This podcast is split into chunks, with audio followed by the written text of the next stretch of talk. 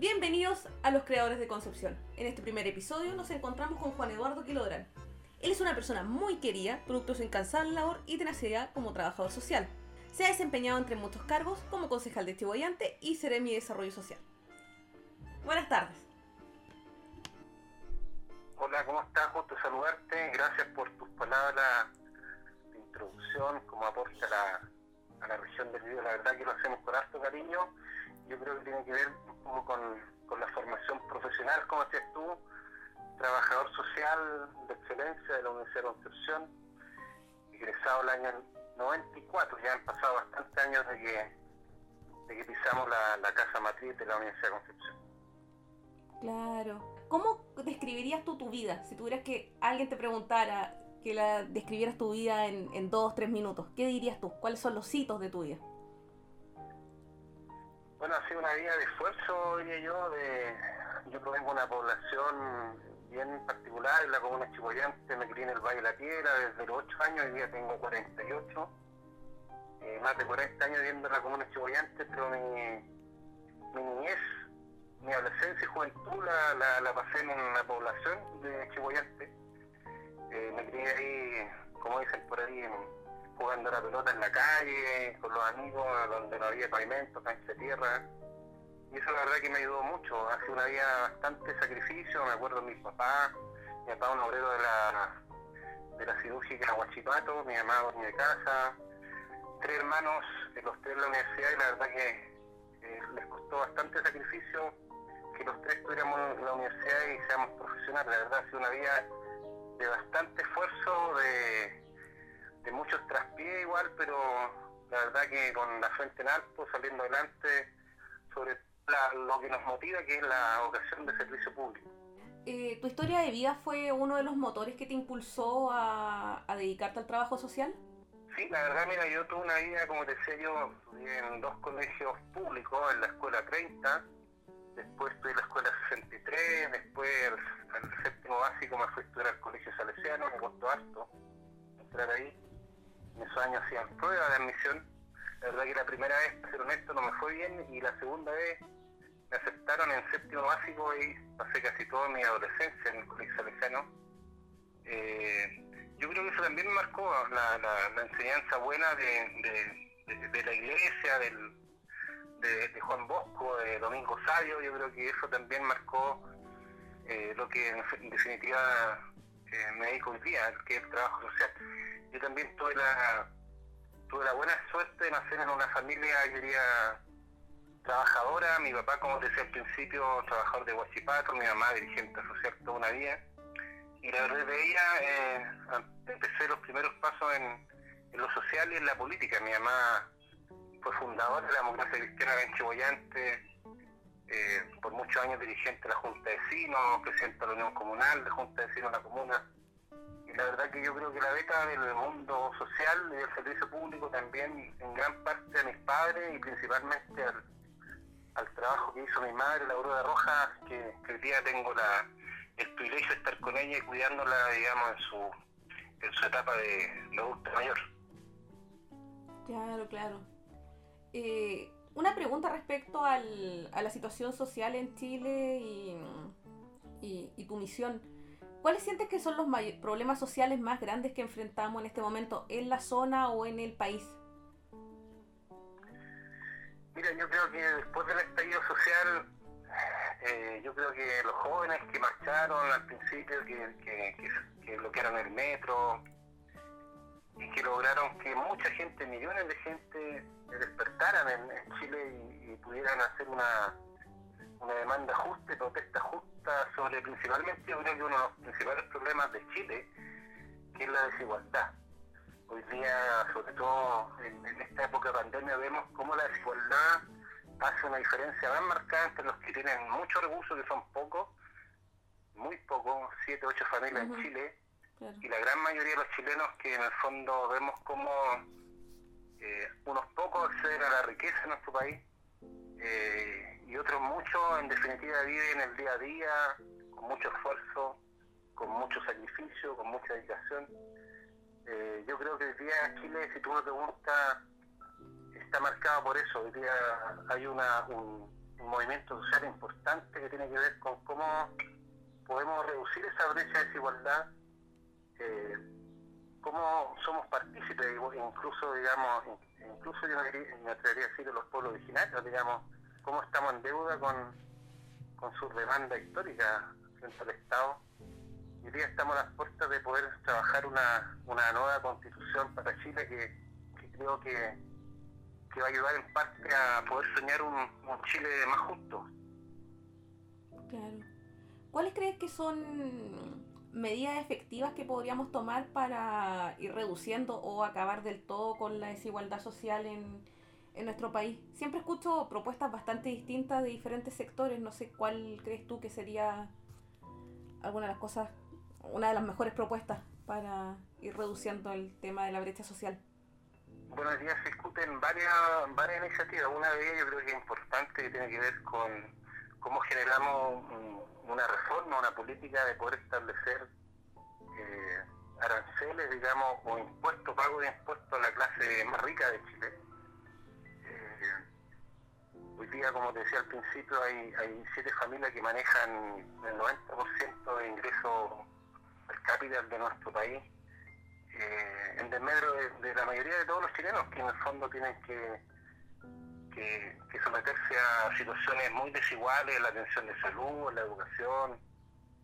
Yo creo que eh, una de las medidas a corto plazo, si tú me preguntas, sería poder establecer un, régimen de, de impuestos impositivos a la clase súper rica de nuestro país que nos permitiría poder financiar un sinnúmero de iniciativas. Yo creo que también, y también te lo planteé al principio, eh, la, la, la participación de la ciudadanía en establecer una nueva constitución para Chile también eh, es una gran oportunidad para poder ir equiparando esas brechas que, son de los ricos y pobres, quizás también de, los hombres y las mujeres, de los pueblos originarios, de los, de Yo creo que ahí hay una, una deuda también importante que hay que hacerse cargo en este nuevo ejercicio ciudadano que es la formulación de una nueva constitución ha habido mucha polarización, no solamente en Chile en el ambiente político, sino que a, nivel internacional. Las posturas de las diferentes figuras dentro del mundo político se han ido extremando y distanciando cada vez más del, centro. ¿Qué, ¿Qué opinión te merece esta polarización que se ha ido generando? Sí, yo creo que en definitiva, mira, yo yo soy como, a ver, ¿cómo, cómo decirlo? En el fondo, eh, yo acepto, digamos, lo que en definitiva genera la, la, la, participación de la gente. Soy un convencido que, que, las clases políticas, participación de la ciudadanía. Yo creo que el estallido social, no solamente en Chile, sino que en el mundo, eh, ha visibilizado que efectivamente la gente no está conforme con lo que efectivamente el día la clase política. Eh, se han aburrido, digamos, de poder generar, o sea, se han aburrido de, dimensionar los privilegios que establece la clase política en, el mundo, digamos, y eso está de manifiesto en todas las movilizaciones sociales en el mundo. Eh, si bien es cierto, yo no soy, eh, ¿cómo decirlo?, no soy muy abierto a, la polarización política. Yo no creo en los extremos, yo no creo en, ni la ultraderecha ni en la ultraizquierda. Pero si bien es cierto, hoy día tenemos que estar disponibles a, poder conversar, poder establecer quizás pactos en donde políticos, donde la ciudadanía esté presente. Yo creo que, volviendo a lo que te decía la Constitución, yo creo que es una gran oportunidad para que la ciudadanía se exprese pueda elegir una gran cantidad de constituyentes del mundo independiente y poder elaborar una, una carta magna que es necesaria en Chile, eh, no solo por, la forma que se creó la constitución en Chile del 80, sino porque ya hay temas que ya la verdad que están eh, tan obsoletos y que rayan también en la democracia. O sea, no es posible que hoy día exista, por ejemplo, una especie de tercer cámara que el Tribunal Constitucional que, decía temas que son de relevancia y que tienen que ver también con cómo somos capaces de generar participación ciudadana para que se resuelvan en instancias distintas un ente que, en el fondo no es elegido por la ciudadanía. Bueno, también nos tocó muy de, de golpe y sin tanto aviso el tema y la crisis del, del coronavirus. ¿Cómo te ha afectado a ti personalmente esta situación? Es un tema muy complejo, la verdad que, mira, yo justamente en, en Chihuayante viví un proceso de elecciones internas de mi partido para elegir candidatura a alcalde. Ya. En la cuarentena en Chile, digamos, como que en el fondo se declaraba Estado constitucional. Se, se votó justamente el 15 de marzo. Entonces yo tuve un proceso eleccional interno eh, y el día posterior, el 16, se anunció, digamos, este este proceso, digamos, de, declaración de la pandemia en Chile y el, estado de excepción constitucional, el tema del toque y todo lo que nosotros conocemos hasta ahora. Entonces ha sido un proceso difícil. En lo personal, o sea, yo sigo, tengo el privilegio de trabajar algunos días en la oficina, eh, pero tengo la posibilidad de trabajar a través del teletrabajo, que no es una situación que todos los chilenos puedan hacerlo.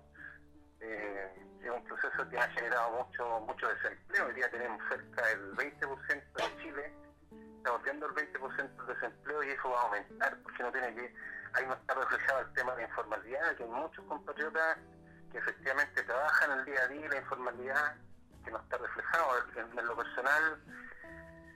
Es una situación bastante angustiante porque además no sabemos cuándo va a terminar. Eh, yo te comentaba al principio, mi mamá tiene casi 80 años, y vive sola, y no hemos tenido que turnar con mi hermano para estar con ella, con todas las medidas, digamos, de resguardo para poder generar un, contagio en ella.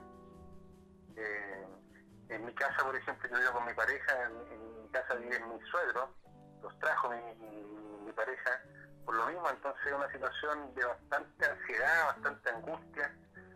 Ahora suma el tema de la cuarentena, la provisión de poder desplazarse, tener que sacar un permiso eh, provisorio para desplazarse es una situación bastante compleja, necesaria por cierto, eh, pero que también nos obliga a generar otro tipo de, interacción. O sea, nosotros estamos acostumbrados, yo creo que el mundo va a cambiar después de esto, estamos acostumbrados a, abrazarnos, a saludarnos de besos, de la mano. Eso yo creo que después de la pandemia, post pandemia, eso va a cambiar.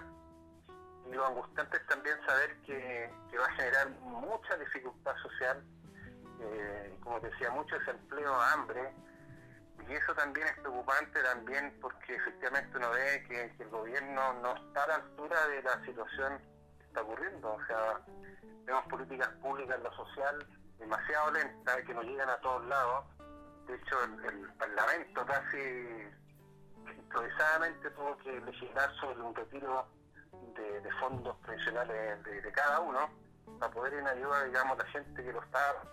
Entonces, es, bastante angustiante, eh, sobre todo eh, saber que, que, uno le da la impresión de que las autoridades eh, no, no están dando el ancho, que tienen poca calle, como es un amigo que en el fondo no tienen esta cotidianidad de poder enfrentar de no poder planificar políticas públicas, pero en sintonía con lo que está ocurriendo en la calle. Y eso de verdad uno lo angustia mucho. La situación va a ser bastante complicada una vez que pase el, coronavirus respecto no solamente a crisis en Chile, sino que internacional y nuestra economía también depende bastante de los mercados internacionales. O sea, y el tema de la inestabilidad laboral, la cesantía, creo que va a ser un escenario muy complejo. Yo, creo que en esto todos vamos a tener que poner de nuestra parte. Eh, todos. O sea, yo creo que tampoco el presupuesto fiscal, independiente de lo, de lo mal que lo ha hecho el gobierno, no va a alcanzar para poder generar un beneficio para todos. Digamos, en algún momento se va a acabar. Entonces yo creo que ahí vamos a tener que generar en el fondo ser solidarios todos, poner de nuestra parte, porque yo te digo, la, la post-pandemia va a ser por lo menos de 10 años las consecuencias sociales de la pandemia, entonces efectivamente esto nos marcó y nos va a marcar para las futuras generaciones. Claro. Sin duda. Va a ser un cambio social muy fuerte el que va a generar. Estás escuchando Los Creadores de Concepción para ver este y otros contenidos, visita la página www.laconcepciondelarte.com. Llevamos la cultura desde los creadores hasta tus oídos. Bueno, ahora estamos de vuelta con Juan Eduardo Quilodrán y vamos a pasar a una parte más personal de la, de la entrevista. Te quiero preguntar, ¿cuál sientes que es el mayor orgullo de tu vida? Bueno, sin duda mis hijas, mi familia, padres, mis hijas. Yo he sido un, tipo que ha sido criado bien aclarado, incluso me han molestado mucho, me, han tirado tallas, y soy medio mamón para mis cosas. Pero la verdad que mis padres me inculcaron eso, ser muy cercano a ellos. Cuando estaban vivos los dos, yo trataba de venir días por medio, almorzar, tomar con ellos, conversar de la vida y yo he tratado de hacer lo mismo con mis hijas. Eh, quizás no soy el mejor padre, la verdad que las circunstancias de la vida también me, hicieron hace un par de años atrás eh, tener que tomar otro rumbo, separarme, de, digamos, de su madre. Igual mantengo una relación cordial, afectiva, pero sin duda mis hijos, mi familia son, mis hijas son, son los, el motor y el orgullo que me, que me motivan todos los días. Tengo dos ya, pues la, chiquita que tiene 22 años y la Fernanda 18. La Francisca ya terminó su carrera, fue audióloga. Y tengo también el privilegio de que la más chica eligió la misma carrera de su padre, trabajador social, la misma universidad, primer año, así que de repente conversamos, hacemos trabajo juntos y, me permite también recordar conocimientos de hace muchos años atrás qué bonito que vayan siguiendo también tu, tu senda. Sí, una elección de ellos, yo la verdad que nunca influí, trataba de influir en lo que ellos decían, pero la chica ya me dijo la Fernanda Papá que nuestro trabajo social bien, le dijo yo te apoyo y así que yo la prueba, la última, parece que fue la última PSU de, de la historia de Chile. Y bueno, hasta ahora. Porque con clases online, no presenciales, no es lo que efectivamente un, estudiante de primer año eh, le gustaría. En la universidad siempre es un aprendizaje, no solamente ir a aula y sentarse, sino que compartir con gente, cultura, diversidad, el mundo en general. La U yo creo que muchas universidades este, o institutos profesionales también te entregan esa posibilidad de conocer gente y hacer universidad no solamente desde el mundo del estudio. Claro, no, la universidad no es solamente los contenidos académicos, sino que también las redes, los contactos que, que se van generando entre los compañeros. Yo tengo un bonito recuerdo de la universidad, porque yo estudié el año 91, estudié trabajo social. Eh, y bueno, yo creo que se repite la tónica, pero nosotros éramos, mi generación eran 66 compañeros, éramos 10 hombres y el resto eran puras mujeres entonces, igual había una relación súper cercana, entretenida, disfrutamos del, proceso universitario, de, la magia, de, la música, de, compartir un, trago, un cigarro, y donde la ceratita, que, en el fondo tengo buenos recuerdos de ahí. Conversaba de todo, digamos, de la realidad política actual, de la realidad política de la universidad, del mundo internacional la, universidad es un mundo que uno tiene que, disfrutarlo, aprender, abrirse a conocer más personas y allí somos todos iguales porque ahí se rompe la barrera, esto que hablábamos al principio de la desigualdad, pues somos, somos todos iguales. Yo tenía compañeras que venían de la, no sé, pues, de la Madre Dominga, de la Inmaculada Concepción, que eran en esos años en colegios pagados. Y yo venía del, del Colegio Salesiano, que era un colegio de financiamiento compartido, habían compañeros que venían del liceo público, entonces allí somos todos iguales y todos son aporte, todos suman lo mismo y son el mismo.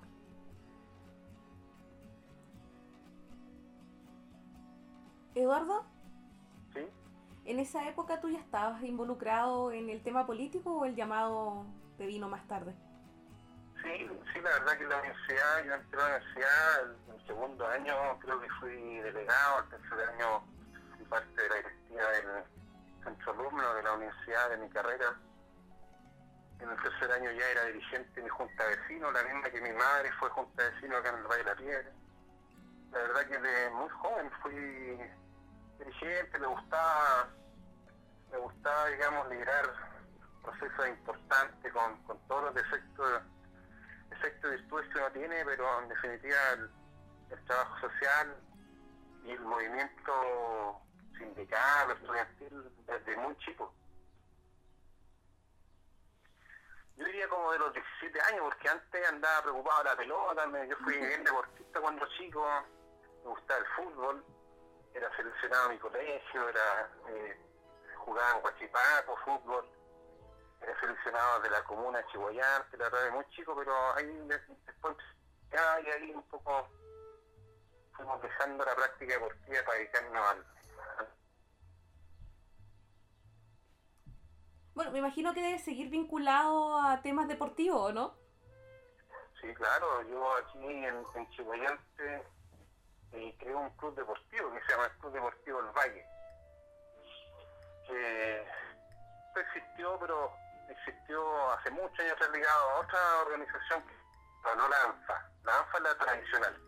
Entonces hace, yo diría, unos 8 o 10 años atrás se nos ocurrió con mi papá eh, y otros dirigentes de acá, amigos del barrio, eh, poder consolidar el club y, hacer el salto a la asociación a la ANFA, la ANFA regional. Y fue así como lo creamos y hoy día un club que yo soy dirigente hasta la fecha, lo ayudamos, practico deporte los, los sábados, como ya estamos viejitos, los, el fútbol se juega por series de edad, digamos. Ya los más viejitos jugamos los sábados, eh, tipo 4 de la tarde, así que ahí estamos practicando todavía deporte y ahí me encuentro con muchos amigos, no solamente de mi club, sino que de todos, chihuahiantes, nos encontramos, nos saludamos y hacemos deporte.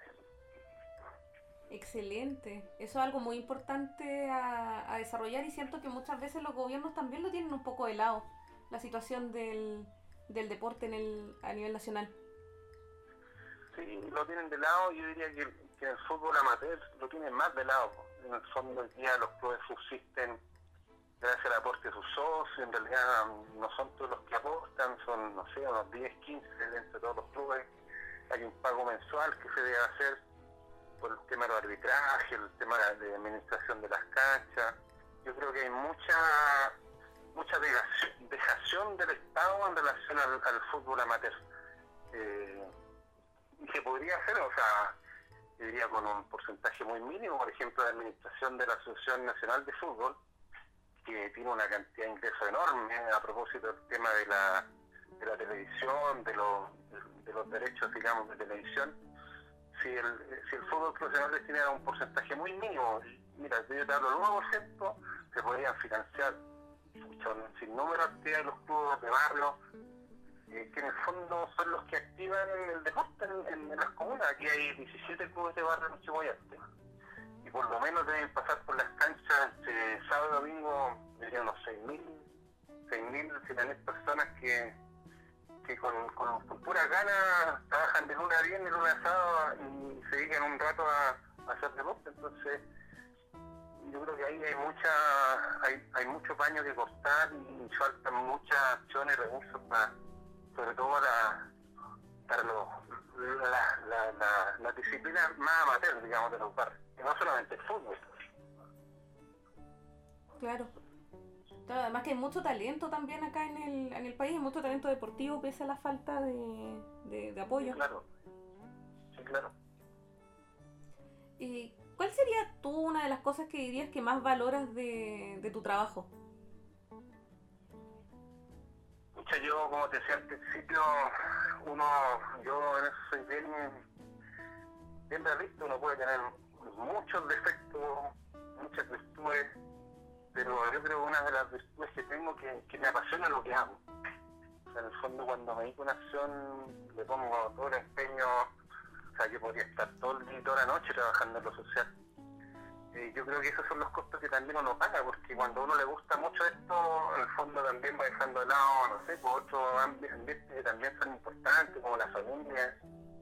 O sea, yo te contaba un rato atrás, me separé hace cuatro años atrás, yo creo que es difícil que una pareja le siga el ritmo a alguien que está dedicado a esto, o sea, eh, porque es difícil, o sea, uno deja, deja mucho tiempo de lado para estar con la gente, para solucionar problemas, y yo creo que esa es la virtud desde el punto de vista personal, o sea, a mí me gusta dedicarme al tema social con pasión, con amor y me entrego totalmente cuando hay que resolver problemas, o sea, muchas veces uno tiene que meterse la mano, en la- no muchas veces, pero de las veces tiene que meterse la mano en las carteras y a uno a veces la angustia de no poder alcanzar con todo, o sea, por ejemplo, este mismo proceso de pandemia, eh, eh, yo tuve que activar una red de amigos que gracias a Dios siempre nos mantenimos desde chicos y que han sido gente que también viene de abajo, que han sido hoy día están, están en buena empresa, le lo bien en la vida. Entonces hemos reactivado eso como ayuda, digamos, a la gente que hoy día no lo está pasando bien. Entonces, yo creo que eso le angustia a uno, cuando no, no puede resolver todos los problemas, porque los problemas en definitiva a veces no dependen de uno para poder resolverlos. Entonces eso es lo que a uno de verdad, cuando le gusta lo social, le angustia. Bueno, la verdad es que yo tengo el, el gusto de conocerte hace ya bastante tiempo y claro, Sí, puedo pues dar fe, chiquitita, de chiquitita. Sí, porque puedo dar fe de todo el trabajo social que, que siempre has estado haciendo y el compromiso que has tenido con, la, con las personas, dejando ahí los pies en la calle, ayudando a la, a la comunidad. Sí, pues uno lo hace de verdad y yo creo que la gente eso lo, lo, lo sabe diferenciar. O sea, Claro, es no muy distinto. política, no, no estoy por, por tener más cosas o, o tener bienes, la verdad que tengo súper poco. O nada, la verdad que hoy día digo, he llegado con mi pareja y mi familia y lo digo con, a lo mejor con, con mucha satisfacción. Eh, eh, mis hijas viven en la casa que vivíamos cuando estábamos casados, éramos familia. Sí, no, que la, la, día, eh, eh, claro, o sea, es difícil que la gente también crea que a uno, porque como les decía al principio, la política está tan desprestigiada, que yo de verdad, o sea, yo te digo, me dan la oportunidad de irme al mundo privado, ganando quizás el doble lo que gano en el mundo público, pero no me gusta. No, no, me, me, apasiona esto y, voy a, yo sé que voy a morir en esto ayudando a la gente. hay, hay mucha gente que se dedica a, la política y, y se muestran de esa manera, pero muchas veces no lo, no lo son. Entonces el hecho de haberte conocido, uno sabe que el, que el trabajo tuyo es sincero, es de corazón y que, y que lo das todo ayudando a las personas eh, de la comunidad. Eso marca una diferencia súper grande. Sí, ojalá toda la gente lo entendiera, porque a veces uno igual se, se, se, se como que se cansa, se angustia por no tener la posibilidad de que gente quizás crea en tu proyecto, no solo tuyo, sino un proyecto comunitario, un proyecto social. A veces la gente se deja guiar por otras cosas, por, favores, por, por pegas, qué sé yo, y, avalan liderazgos que en el fondo no son mucho aporte para la comuna, para la región o para Chile. Entonces, eh, yo creo que estoy optimista de que eso va a cambiar. O sea, hoy día tengo una esperanza de que la gente va a po- poder eh, volver a, a buscar a liderazgos que en realidad sean aporte para sus barrios, para sus comunas, para su región, para su distrito, para el país en general. Claro, creo que está habiendo un cambio social bastante grande. La gente está adoptando una mentalidad mucho más crítica y creo que están también buscando nuevos liderazgos y nuevas formas de, de, de hacer política. También creo que están contrastando lo que, lo que los políticos muchas veces dicen y los hechos. Entonces creo que eso va a beneficiar eh, a personajes como tú que siempre han estado haciendo el trabajo ahí al, al lado de las personas. No son solamente palabras, sino que también hechos. Ojalá sea así. Eso, bueno, eso esperamos.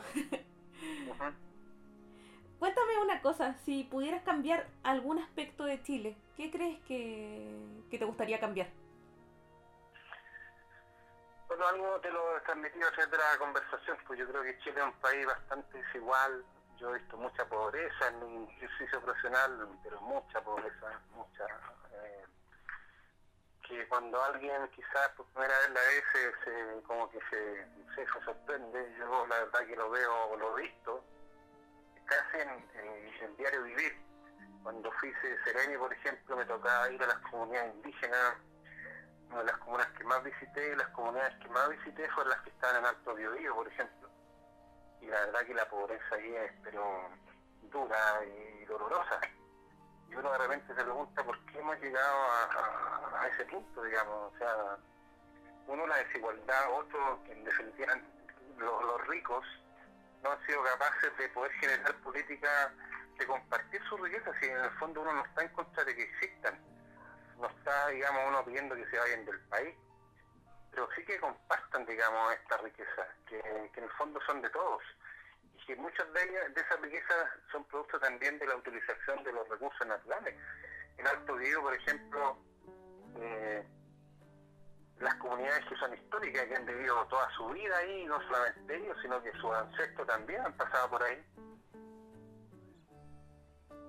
comprar un terreno de una forma bien irregular, porque tú sabes que las comunidades no, pueden comprarse, digamos, los terrenos que son, son, digamos, hay una imposibilidad legal de comprar terrenos, pero de alguna manera se la arreglaban, e instalaban, por ejemplo, esta famosa, eh, ¿cómo se llama? Esto, donde trabajaba la energía del agua, centrales de paso, centrales de paso, y donde efectivamente lucraban mucho me miraba al lado y había comunidades empobrecidas al máximo, entonces yo creo que eso no está bien. Eso no está bien, yo creo que este Chile ya eh, requiere que efectivamente seamos capaces de, poder generar mayor eh, igualdad entre la gente, eh, que haya un reconocimiento a los pueblos originarios. Yo, yo la verdad que lamento que Chile porque se critica mucho, o sea, hay, hay bastantes mitos en relación a los pueblos vigentes, sobre todo cuando uno habla de los mapuches, a mí me tocó no sé, escuchar, no sé, que son flojos, que en el fondo no trabajan un día nadie, pero eso es falta de respeto porque ellos tienen una cosmovisión del mundo distinta a la que tenemos nosotros. Eh, ellos, no sé, pues 20 hectáreas no la quieren para generar, que en el fondo sienten que la tierra es parte de su cosmovisión entonces yo creo que hemos sido injustos con los pueblos originarios, hay una deuda histórica enorme aquí, no solamente con las tierras, sino que con su reconocimiento constitucional, con su lengua, incluso el reconocimiento, ir más allá con el reconocimiento que son naciones dependientes, ya, ya yo creo que estamos en el tiempo de poder, o sea, hay países en Latinoamérica que así lo han establecido. Y, cuando a nosotros nos tocó, por ejemplo, de está en el gobierno de Chile, presentar una, decir que, que se reconociera a los pueblos originarios, pero que además se les garantizaran escaños en el Parlamento, o sea, la clase política se escandalizaba, pero ¿cómo, cómo se van a ofrecerle escaños parlamentarios los bastante cejadas y, y, menospreciando también eh, la inteligencia de, de, los pueblos originarios. Entonces, yo creo que aquí tenemos una deuda muy importante de resolver. Claro, una deuda enorme. No solamente el de la Araucanía, es también producto de eso, que, el Estado, no solamente este gobierno, el Estado no ha sido capaz de poder zanjar un problema que es político, ni siquiera es de, ni siquiera económico, es político. O sea, nadie se ha puesto a, bueno, han habido gobiernos que han generado esfuerzos por conversar y llegar a acuerdos con los pueblos originarios pero la verdad han habido otros como este, por ejemplo, que en realidad lo único que hace es reprimir y generar políticas de, represión contra los policiales. Muy cierto. Sí, ha sido un tema bastante complejo y sí, bastante difícil de, manejar.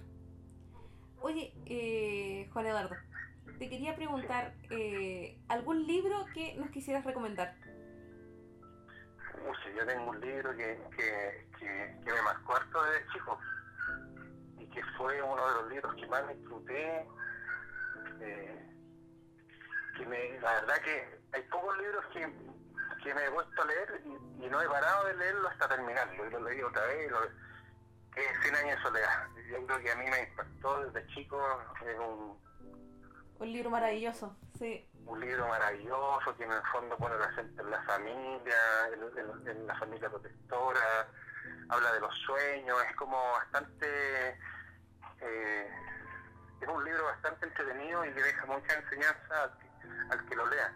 Además hay mucho, mucho de esto de, de momentos de, de, de- de lectura en un libro. Hay, hay mucho, cuando hablábamos con la profe de los, de los flash dance y los racontos, digamos, el recuerdo al pasado, Ujú. como, eh, eh, es, un, es un libro, la verdad que mágico, digamos, leerlo. Y yo re- recomendaría al que no lo leyó, que yo creo que hoy día es casi obligatorio leerlo, pero incluso ahora yo me tiempo leo, la- me, me hago, me recuerdo de la, de, de- de la historia eh, de la familia que era protagonista los, buen días, ¿cierto? Claro, sí, los buen día. Así que no, claro, un, un libro que re- recomendaría. Sí, un libro muy, muy, muy bueno. Sí. Y un álbum musical. Pucha, yo, yo la verdad que soy seguidor del, del rock, me gusta harto el rock, eh, pero sobre todo el rock latino.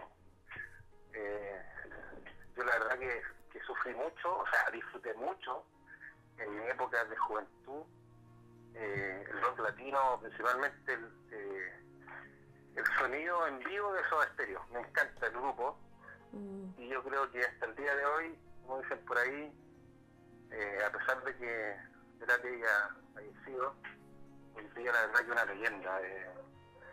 me tocó escuchar, por ejemplo, no sé, hace un par de días atrás, una semana atrás, el recital, el último recital que dio Soda Stereo en Argentina. ah, El último tema eh, es un tema que compuso Cerati y que tiene que ver con, con escribirle la música. Música ligera. Fue el último tema que tocó en ese recital. Y la verdad que cuando uno lo escucha, bueno, los que vivimos a él, seguramente, bueno, también aprovecho de recomendarlo a los, a los más jóvenes.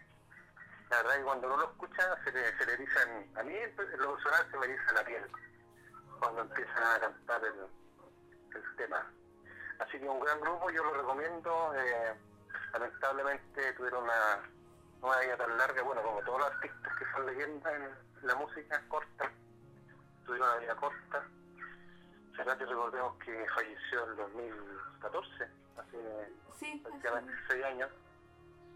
Pero es una, es una buena recomendación.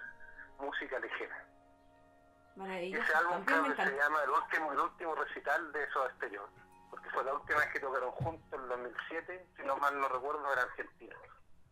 Me encantan tus recomendaciones también. Ya. Y por último, una película que recomendarías. Oh, a mí me gusta eh, una serie. ¿Ya? ¿Qué serie? Mira, yo tengo mi, mi- mi pasada profesional, tengo 15 años de trabajar con chiquillos actores de ley. Trabajé en Boca Sur, Michaiba, en San Pedro. Y la verdad que aprendí mucho en, ese, en esa pasada. Entonces, una de las, las series que me tocó eh, verla mucho, digamos, desde el punto de vista de, de los aprendizajes, quizás los malos aprendizajes, pero cómo se hoy día a los que se escandalizan. Yo de repente le digo a mi hija, hoy le digo, mira, a tres cuadras o cuatro cuadras de tu casa hay traficantes, digamos. Y el mundo del tráfico vive y se desarrolla y la forma de, de poder generar alianzas con la clase política, eh, que todavía se mantienen. Hoy el narcotráfico está presente en todos lados. Entonces, una, una serie recomendable eh, que a mí me impactó mucho, sobre todo por la forma que se elaboró y la forma de que, como su mismo discurso introductorio decía, el que no conoce la realidad no puede opinar de ella. Eh, en la serie de Pablo Escobar. Buenísimo. Sí, Así es. muy, muy buenas recomendaciones. Todas. El patrón del mal. El patrón del mal, sí. No para que aprendan de esa serie, sino que en definitiva... Para que vean lo que no hay que vean- hacer. No, para que evidencien que efectivamente se ocurre. Lo que, lo Claro. que narra esa historia es una historia real. Eh, imagínate, Pablo Escobar fue una de las personas más ricas del mundo que manejaba el tráfico, eh, eh, digamos, la, las pasadas de droga, tenía el control completo del mundo y era capaz de influenciar a políticos, digamos, comprar ministros, presidentes de la República, sobornar a quien fuera porque la cantidad de dinero que tenía. Bueno, eso marcó mucho también eh, el dolor de los compatriotas eh, colombianos. Hoy día cuando uno le pregunta sobre Pablo Escobar, Claro. Que además de, de- de estar presente en toda su orgánica, él generó mucho daño en, en, en- en la población. Y, y yo creo que no hay que, como se no hay que alarmarse demasiado. O sea, eso está ocurriendo lamentablemente en todo el mundo. Y eso también hay que tratar de, evitar. Pero la, la, la, la trama, los actores, yo lo he visto actuar en muchas series más. La última que, que lo vi actuar fue el asunto del presidente, digamos. Claro. Eh, claro que la verdad es una transformación pero extraordinaria desde el punto de vista de- de- del personaje. Eh, así que sí, Sí, Andrés Parra, muy buen actor. buen aprendizaje. No, muy, muy, muy buen actor. Me encantaron tus recomendaciones. Así que... Bueno, Y por último, ¿qué te gustaría decirle al, a nuestro público, a nuestros auditores antes de, de despedirnos? ¿Algunas últimas palabras que quisieras dedicarles? bueno, yo la verdad eh, quiero decirles ánimo, harta paciencia. Esto, lamentablemente, la pandemia, como decíamos al principio, nunca esperamos que llegara, eh, llegó eh, y va a marcar seguramente no solamente esta generación, sino que las que vienen. Harta paciencia a planificar su vida, porque en definitiva esto es para largo. Yo creo que el tema de la pandemia, bueno, hasta que no aparezca una vacuna, no va a ser antes del otro año.